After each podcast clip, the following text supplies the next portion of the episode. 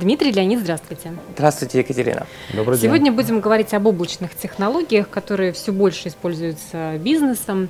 Начну, наверное, с информационного повода. Вот сегодня в Екатеринбурге проходит мероприятие «Облачные технологии для современного бизнеса». И здесь вы представляете свою облачную площадку. Вот что это такое, что за этим стоит? Что сегодня вы, собственно говоря, презентуете? Компания Softline открывает четвертую уже нашу облачную площадку в России. До конца года их будет семь. То есть практически во всех э, крупных регионах России мы стараемся иметь нашу собственную IT-инфраструктуру, которая доступна будет для аренды нашими клиентами. А, масштаб вашей компании впечатляет. Вы уже больше 20 лет на рынке, вы присутствуете более чем в 30 странах. И, например, э, для вас один из ключевых рынков, конечно, Россия, ну, скажем, еще Латинская Америка. Я видела также, что совсем недавно вы получили награду «Проект года» за облачный дата-центр в Беларуси. Словом, уровень э, вашей экспертизы он действительно очень высокий. Вот я хотела немножко про рынок э, поговорить, предоставление облачных услуг в России. Вот насколько это сложившийся рынок, насколько это рынок конкурентный, как много компаний на нем присутствует. Softline – это один из крупных провайдеров, который работает э, действительно не только в России, но практически по всему миру. В целом Softline компания с оборотом около миллиарда долларов в год. То есть ну, мы такой большой IT-магазин, который предлагает практически все. Рынок облаков растет в России, если не ошибаюсь, 35%. Э, он вырос за прошлый год. В софтлайне он удвоился. В мире тенденция там, на его увеличение идет практически уже последние лет 6 идет, происходит консолидация, игроков становится с одной стороны больше, с другой стороны меньше. То есть наиболее крупные выживает э, ну, ежеквартально, на рынок выходит огромное количество новых стартапов, новых каких-то нишевых проектов. Не случайно сегодня в мероприятии также участвуют представители компании ЦИСК. Дмитрий, вас хочу подключить э, к разговору э, и хочу вас спросить про опыт сотрудничества с компанией Softline. Вот то, что Леонид сказал, действительно, по данным аналитиков, рынок ИАС в России растет примерно на 30-35% в год последние 2-3 года. А, соответственно, на этом рынке вот в России да, присутствует около 10, наверное, крупных игроков и порядка э, двух десятков мелких игроков. А, компания Cisco достаточно активно работает с участниками этого рынка. На текущий момент у нас здесь уже четыре партнера, работающие по, а, соответственно, а, сертифицированные нами на Cisco Powered. И компания Softline из них крупнейшая вот по итогам прошлого года по объему проданных предоставляемых сервисов. Отдельно хочу спросить про Екатеринбург. Вы сказали, что вот вы здесь достаточно крупно теперь будете представлены. А почему такой вот интерес именно к нашему региону? Исторически Екатеринбург для Softline это очень большой рынок офис Softline а в Екатеринбурге чуть меньше 100 человек. Это угу. по нашим меркам достаточно большое представительство. Всего в Softline е по всему миру работает несколько тысяч всего человек, угу. поэтому тут большая часть сосредоточена здесь. Причем мы исторически мы сосредотачиваем здесь не только sales персонал, но и э, инженеров, архитекторов. То есть это такой большой для нас значимый хаб. Здесь есть очень много крупных клиентов, которые, опять же, Э, с которым мы работаем.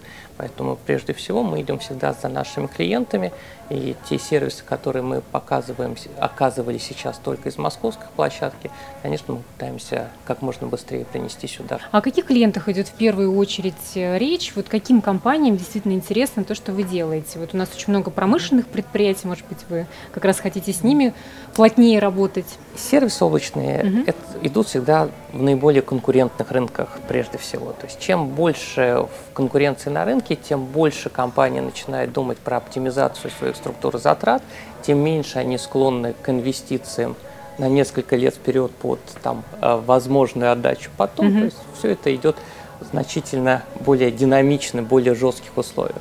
Поэтому исторически в России наиболее там, облачно ориентированные рынки – это прежде всего ритейл, где mm конкуренция максимально большая, а регулятор административное давление там наоборот наименьшее.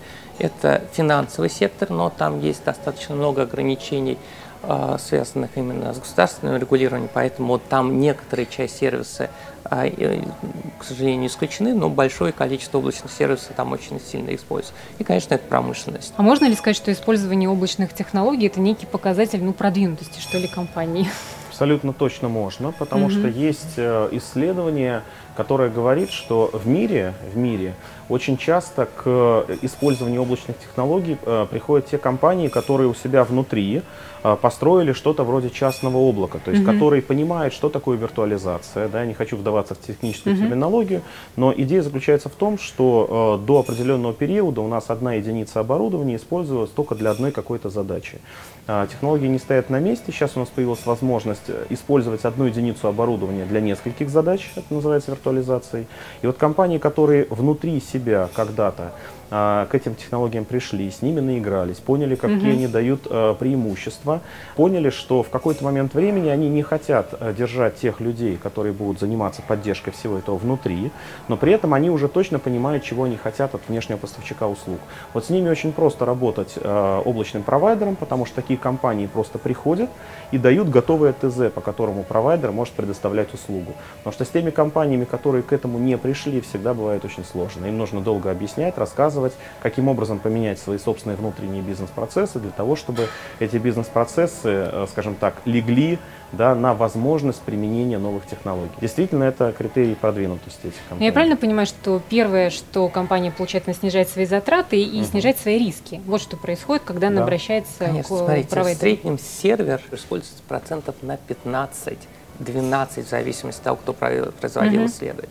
То есть обычный клиент, покупая оборудование, использует его меньше, чем на одну пятую. Угу. Все остальное время он просто простаивает. Почему это происходит? Ну, смотрите, если у вас э, бизнес, связанный там, всплеском в декабре, вы понимаете, что вам потребуется инфраструктура, если, не дай бог, она у вас не будет готова в декабре, у вас просто встанут там продажи все в декабрьской, вы, ну, вот, ну все, mm-hmm. это конец бизнеса.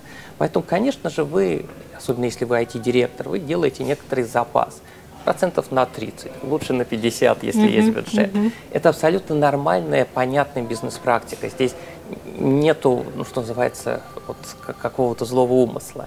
У облачного провайдера именно за счет большого количества клиентов, за счет того, что всплески у всех клиентов в разное время, мы, конечно же, держим запасы. То есть ну, наши запасы там, не, не кратные, мы не держим двойной запас. То есть наши 10% запаса мощности позволяет любому клиенту в любой момент удвоиваться, утроиться, вот без какого-либо там э, существенной нагрузки на общую инфраструктуру.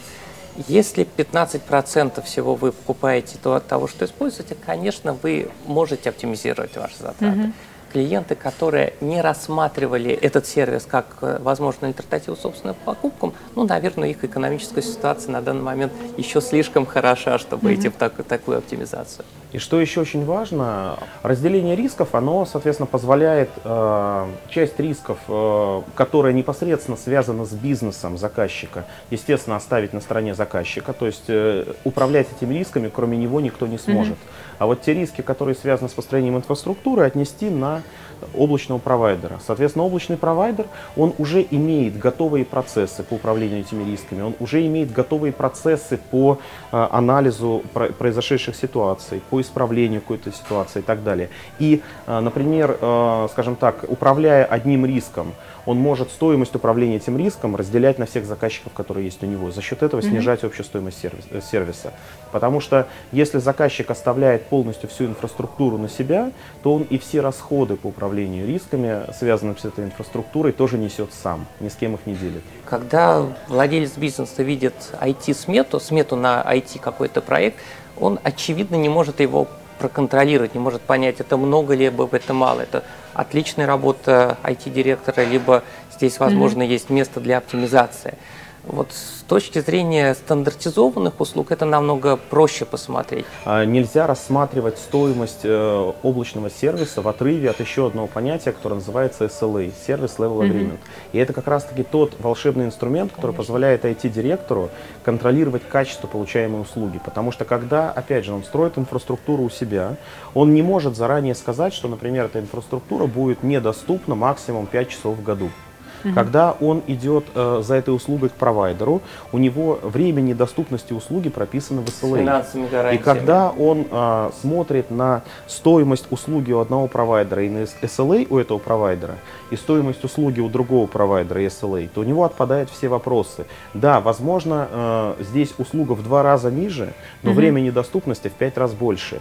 И он может сам для себя выбрать, например, для критичных сервисов ему нужен высокий SLA, и он э, этот SLA получит вот в этом месте, и это будет стоить чуть дороже, а для каких-то некритичных сервисов, например, разработка, тестирование, обучение сотрудников работе с новой системой, то есть те сервисы, простой которых не важен. Да? Вот у вас, например, есть учебный класс, и вам необходимо, чтобы в этом учебном классе там 20 человек сидели и учились работать с тестовой версией системы. Ну, не будет она работать 5 часов, 6 часов, вам это не важно. Mm-hmm. Вот, но вам нужно 20 копий этой системы для того, чтобы люди с ней что-то делали. Вы можете взять облако с меньшим SLA, с, не, э, с более маленькой стоимостью и размещать временно эти ресурсы там. И в этом случае у IT-директора получается очень гибкий инструмент для управления затратами на IT. Он точно знает, а, с каким уровнем сервиса, по какой цене он услугу покупает. Понятное дело, что провайдер может не исполнять тот SLA, который у него mm-hmm. есть, но в этом случае, во-первых, нужно смотреть, какие гарантии прописаны. Как правило, большинство сервис-провайдеров в России, по крайней мере из первой десятки, уже начали предоставлять финансовые гарантии, как минимум э, не оплаты сервиса, а некоторые еще и возвращают стоимость за какой-то mm-hmm. период. Вот, это раз, да. А два, соответственно, в любом случае, вот когда мы говорим про а, аудит а, провайдера компании Cisco, а, важную часть, там, примерно, наверное, 30% этого аудита составляет как раз-таки аудит того, каким образом компания выполняет SLA и если она его, не дай бог, не выполняет, такое со всеми случается, что она в этом случае делает? Как она анализирует собственные ошибки, mm-hmm.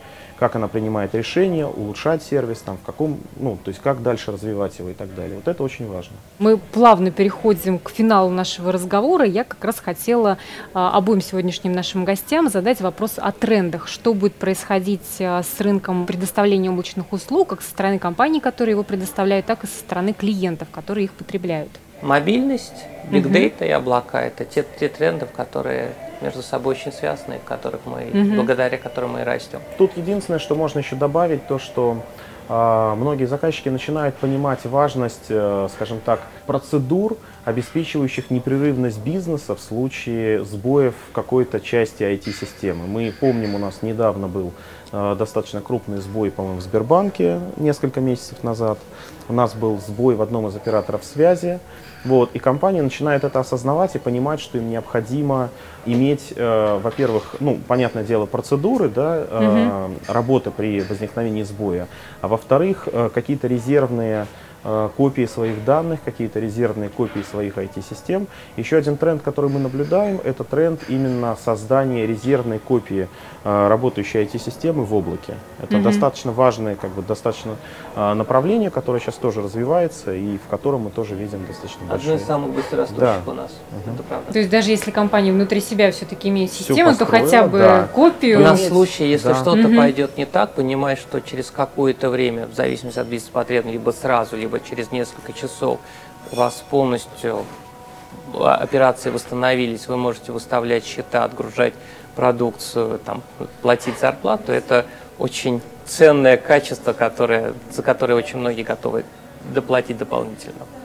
Но вообще очень приятно, что в Екатеринбург приходит такое понимание этих сервисов, и уровень достаточно высокий теперь будет. Я надеюсь, что рынок отреагирует нужным образом, и все у вас получится, как задумали. Спасибо, Спасибо вам. большое. Спасибо большое.